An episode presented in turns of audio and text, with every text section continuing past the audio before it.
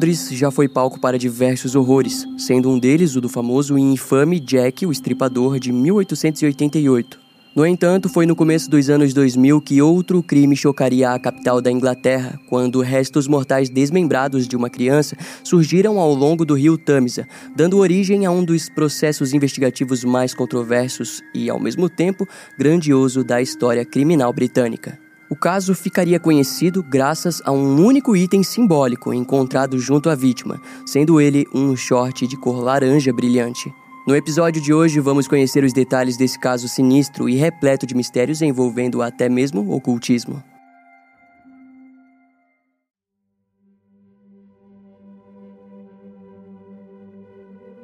Era por volta das quatro da tarde quando o consultor de TI Aidan Minter, de 32 anos, voltava para sua casa ao longe do centro de Londres. Durante o seu retorno, ele costumava passar pela movimentada Tower Bridge, que recebia centenas de pessoas a atravessando no intuito de retornarem para casa. Embora aquele trajeto fosse comum, Aidan jamais havia visto algo tão estranho boiando no rio Tamisa. Mas no final de setembro de 2001, ele viu algo vindo com a correnteza e decidiu se apoiar no corrimão para investigar o achado. De início parecia apenas um barril, mas conforme se aproximava, Aidan notou que na verdade se tratava de um torso humano flutuando na água. Assim, a força policial metropolitana foi imediatamente chamada e logo conseguiram retirá-lo das águas. Na autópsia ficou evidente que se tratava do torso de uma criança negra de aproximadamente 7 anos. Além disso, ela vestia um short laranja. De acordo com o legista, o assassino havia desmembrado a vítima com uma habilidade notável e provavelmente foi feito após a sua morte. Junto a isso, sinais de esfaqueamento na garganta do garoto também foram encontrados. Em seu estômago, o legista encontrou evidências de que ele vinha recebendo vários remédios por dia, sendo um deles identificado como para tosse. O patologista Mark Heath escreveria que o corpo estava na água faziam 10 dias, os investigadores então concluíram que o torso teria sido posto em algum lugar nas águas de Chiswick, ao leste de Londres. O mais preocupante foi de que, devido à longa distância percorrida, ficou difícil encontrar testemunhas oculares que ajudassem nas investigações. Em uma coletiva de imprensa, o comandante Andy Baker informou que a polícia chamaria o torso de Adam até que ele fosse identificado. O primeiro passo da Polícia Metropolitana de Londres foi usar a mídia da época a seu favor. Para isso, informavam características físicas do garoto como maneira de incentivar a família ou conhecidos a comparecerem para testemunhar. Porém, a polícia foi respondida com desdém, principalmente porque na época o recente ataque do 11 de setembro estava tomando conta de todos os jornais. Sendo assim, as informações do caso teriam um alcance realmente muito baixo. Mas de qualquer maneira, os registros de crianças desaparecidas foram investigados. Porém, não houve nenhum achado útil para a investigação. Assim, as margens do rio Tamisa passaram a ser vasculhadas na busca por qualquer evidência, e eventualmente eles encontraram sete velas meio queimadas embrulhadas em um lençol branco. Além disso, junto às velas havia um papel escrito o nome Adekoya Jofola Adeoye. Mais tarde, o mesmo nome seria visto esculpido nas velas. Em uma coletiva de imprensa, o inspetor Will O'Reilly disse que não sabia se as velas estavam conectadas ao caso ou não, mas alguns dias mais tarde foi descoberto que os itens achados no rio Tamisa tinham sido feitos pelos pais de um homem com aquele nome, que sobreviveu ao ataque de 11 de setembro e as velas foram para uma oração de agradecimento. E dessa forma, no fim das contas, tudo o que os investigadores tinham era o short laranja que a vítima foi encontrada vestindo. Foi descoberto que o short pertencia à empresa Kid Company, da China, mas vendida na Alemanha e Áustria. Quando o short foi rastreado, os investigadores descobriram que ele pertencia a um lote de 820 partes vendido em 230 lojas na Alemanha. Em resultado, a Polícia Metropolitana passou a investigar fora do Reino Unido. No final do ano de 2001, convencidos de que Adam poderia ter sido vítima de algum ritual, os investigadores entraram em contato com a unidade de psicologia investigativa da Polícia da África do Sul. Essa unidade é especializada em crimes graves, como assassinos em série, estupros ou casos com características incomuns. Segundo as fontes, eles disseram para a polícia londrina de que aquilo poderia ser um muti, um termo sul-africano associado à cura e à medicina. Ou seja, normalmente os métodos de muti mais usados são as poções feitas de ervas e plantas. No entanto, quando se trata de algo mais complexo, a unidade explicou que era comum a utilização de animais como crocodilos, pássaros e até mesmo macacos. Assim, os investigadores da África do Sul acreditavam que a polícia de Londres estava lidando com um sujeito que tenha distorcido essa ideia. Principalmente porque eles já haviam registrado casos em que grupos de pessoas realmente acreditavam que partes do corpo humano poderiam curar ou dar poderes às pessoas. Entretanto, embora os membros de Adam tenham sido removidos, a unidade de psicologia acreditava que possivelmente não se tratava de um crime motivado pelo Muti. Para eles, seria comum os órgãos genitais e internos também terem sido arrancados. Eles então teorizaram que o assassino removeu os membros apenas para atrasar a investigação. Mas, mesmo assim, os investigadores de Londres passariam a falar com um homem chamado Credo Mutua, que os informou que o assassinato de Adam era o resultado de um sacrifício comum na África Ocidental. Para ele, o short laranja fortificava a ideia, pois era a cor da alma.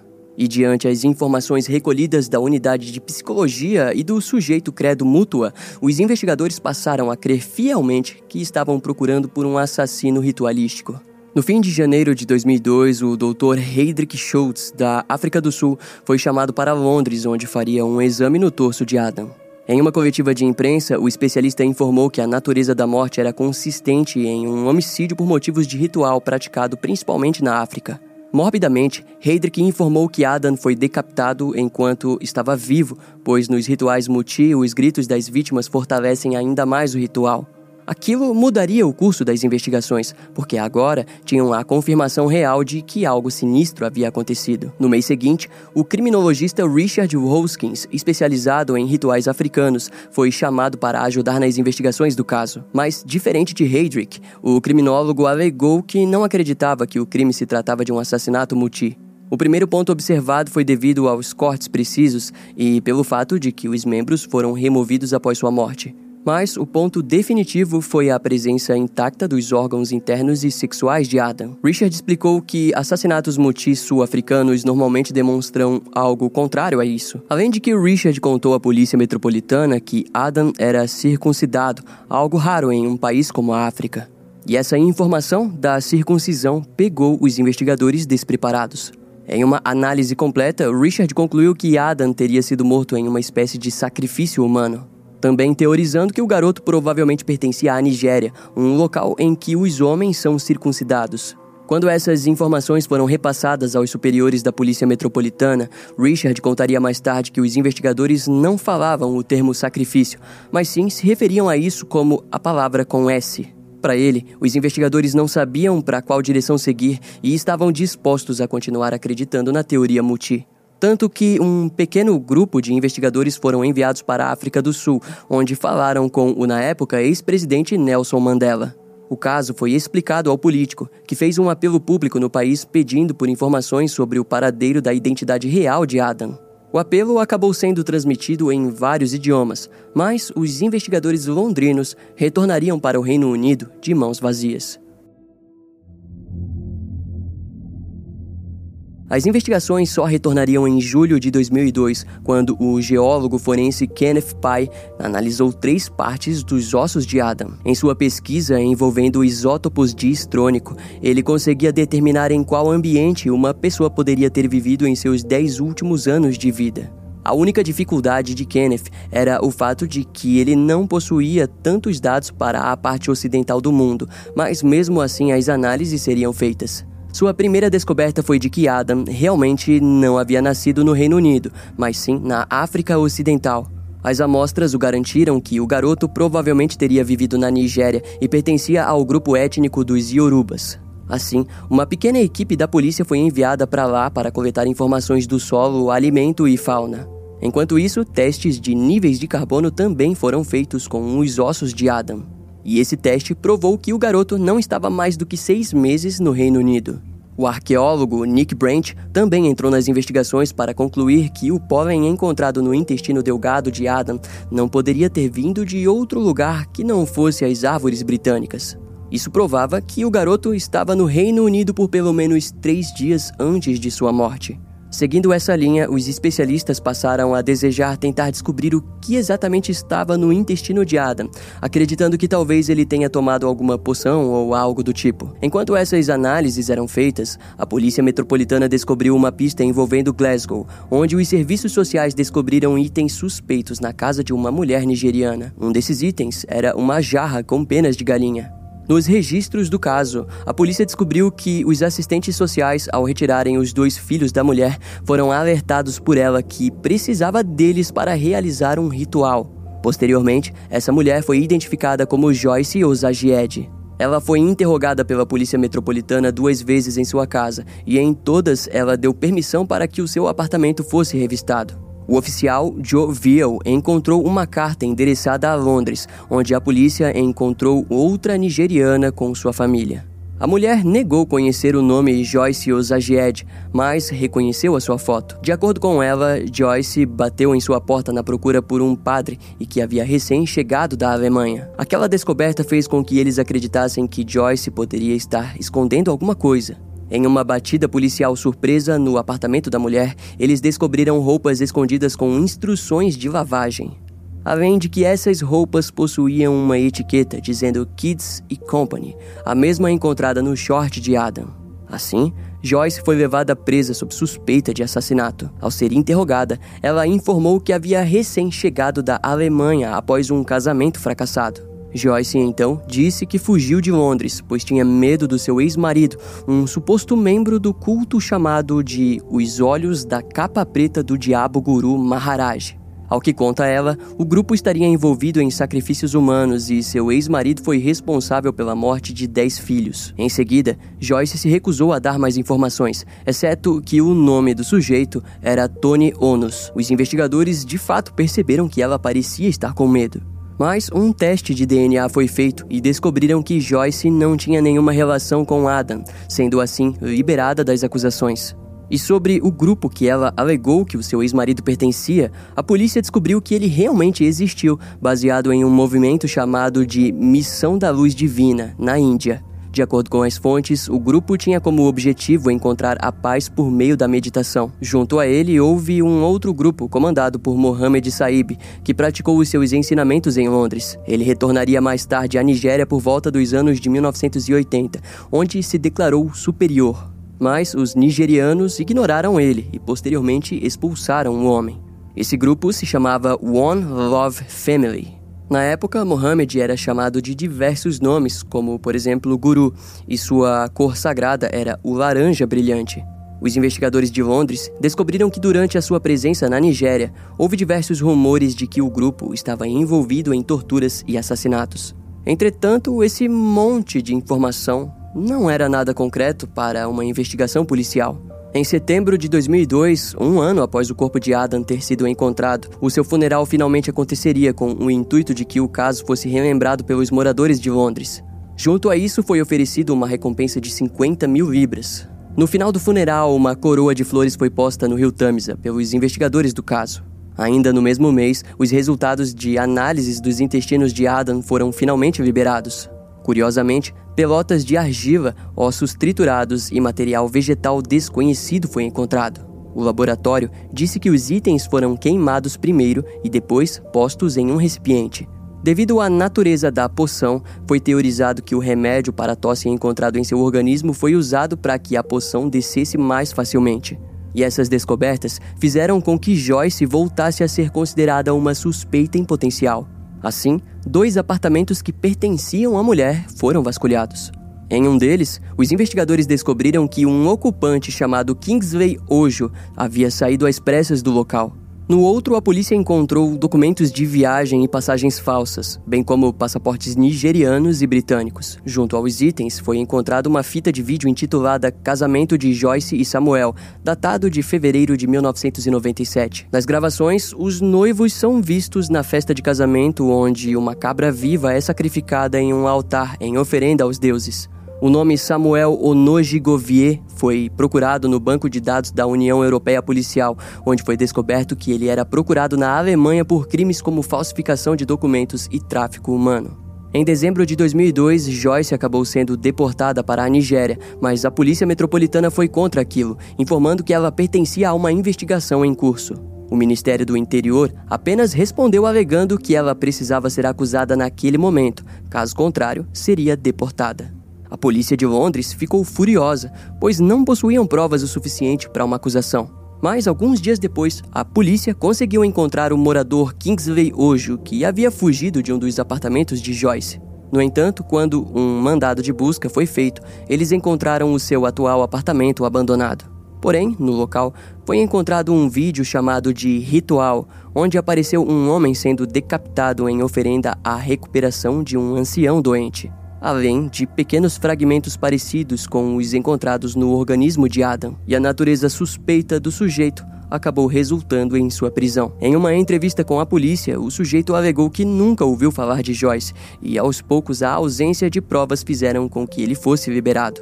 Porém, análises de amostras coletadas na Nigéria descobriram que Adam passou a maior parte de sua vida nos subúrbios da cidade de Benin, o mesmo local em que posteriormente foi descoberto ser a região em que Joyce, Samuel e Kingsley Ojo haviam vivido.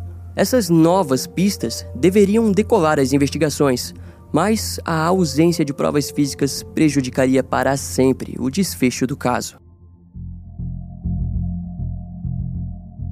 Em janeiro de 2003, uma unidade de vigilância de tráfico humano chamada Operação Maxim estava agindo secretamente em uma investigação contra Kingsley Ojo. Segundo as investigações, o sujeito foi flagrado diversas vezes falando ao telefone sobre suas visitas a outros presos e sobre atitudes ilegais. Eventualmente, a unidade descobriu que Kingsley estava envolvido em uma grande quadrilha de tráfico humano envolvendo a Nigéria, Alemanha e Reino Unido. Junto a isso, foi descoberto também o paradeiro do ex-marido de Joyce, Samuel, que estava se escondendo em Dublin. Assim, graças à guarda irlandesa, eles conseguiram manter o homem sob vigilância. No mês seguinte, Joyce foi solicitada através de um pedido oficial, mas a Nigéria teve dificuldades em localizá-la. Alguns policiais britânicos foram enviados para ajudar na caçada, que logo terminou com a prisão da mulher. Daquela vez, Joyce relatou que entre 1994 e 2002 ela participava ativamente de um culto.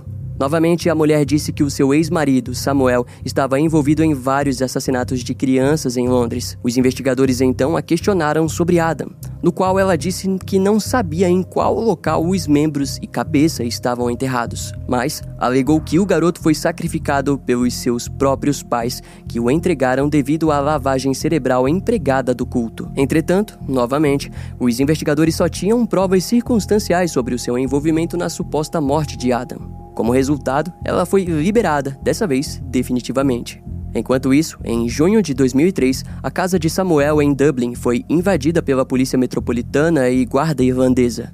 Lá não foi encontrado nenhum tipo de vestígio de crime, e em interrogatório ele também negou qualquer alegação, entre elas sobre conhecer sua ex-esposa Joyce e seu amigo Kingsley Ojo.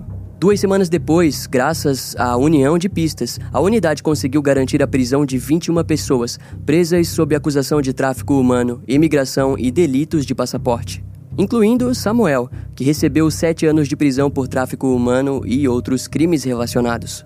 Já Kingsley Ojo foi localizado na Itália, onde foi preso em um bordel de menores. No local, os investigadores encontraram duas garotas nigerianas que falaram sobre as experiências com o sujeito. Elas informaram que foram iniciadas em um culto em uma câmara coberta por um pano brilhante laranja, onde foram forçadas a beber poções.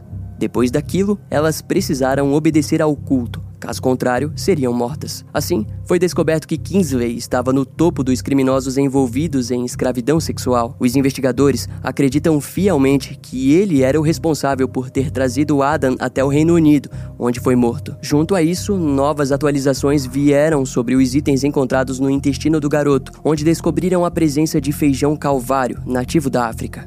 Ele é conhecido por ser extremamente venenoso. Porém, em Adam havia uma pouca quantidade, mas o bastante para paralisá-lo. Aquilo indicava que a vítima foi deixada completamente indefesa antes de se tornar um instrumento vivo nas mãos do seu assassino. Em julho de 2004, o julgamento de Kingsley Ojo se iniciou.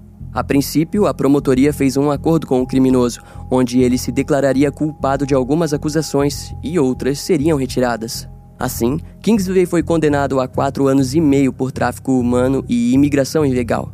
O caso de Adam acabaria permanecendo parado até agosto de 2004, quando Adam foi finalmente enterrado em uma cova sem identificação no cemitério de Southwark. Em 2007, Kingsley Ojo pagou pelos seus crimes e foi liberado em um acordo. Inicialmente, o suspeito ajudou nas investigações na Nigéria, para onde ele foi depois de sua liberdade. No entanto, nos meses seguintes, ele desapareceu do radar da polícia. Alguns anos mais tarde, Joyce seria localizada pela aclamada jornalista Honk Phillips, que conseguiu a encontrar debilitada mental e fisicamente na casa do seu irmão. Em entrevista, a mulher confessou ter trazido Adam da Alemanha para o Reino Unido.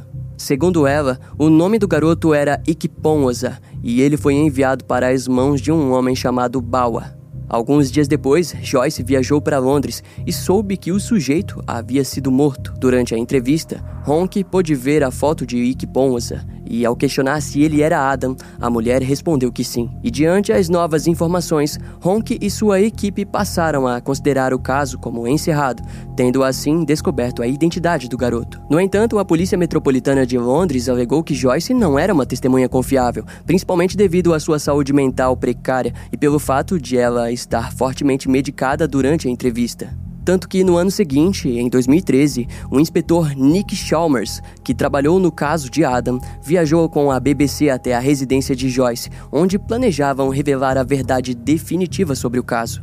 Na entrevista, inesperadamente, a mulher alegou que Adam, na verdade, se chamava Patrick Errabor e que ele não era o menino da fotografia mostrada à jornalista no ano anterior. Segundo Joyce, o garoto na foto era filho de um ex-amigo dela e que o homem que ela anteriormente havia chamado de Bawa era na verdade Kingsley Ojo. O inspetor Nick Chalmers se convenceu da nova versão dos acontecimentos, tanto que a criança na foto foi encontrada na Alemanha e confirmou se tratar dele. Ao longo dos anos de investigações, a polícia de Londres foi abertamente criticada pela natureza confusa da busca pela identidade de Adam. Além disso, a polícia foi criticada pelo fato de terem liberado o criminoso Kingsley Ojo mais cedo para que servisse como informante, mas acabaram perdendo ele de vista na África. Em contrapartida, os laboratórios forenses foram elogiados aos montes devido às suas investigações detalhadas sobre o intestino delgado de Adam. Se a investigação tivesse seguido um rumo mais assertivo, a junção de pistas forenses científicas o tornaria importantíssimo. Mais tarde, após o arquivamento do caso de Adam, um relatório foi vazado da Polícia Metropolitana, onde mostrava o registro de 300 crianças africanas desaparecidas em Londres. As autoridades responderam aquilo dizendo que se tratava de questões administrativas e de mudança de pessoas, e não que aquelas crianças estavam sendo sequestradas para serem mortas em sacrifícios. Devido a isso, por um breve momento, o caso de Adam surgiu novamente na mídia de Londres, mas nos próximos anos o caso simplesmente se perderia na história criminal do país. Sendo assim, considerado como apenas mais um crime assustador ocorrido na capital da Inglaterra.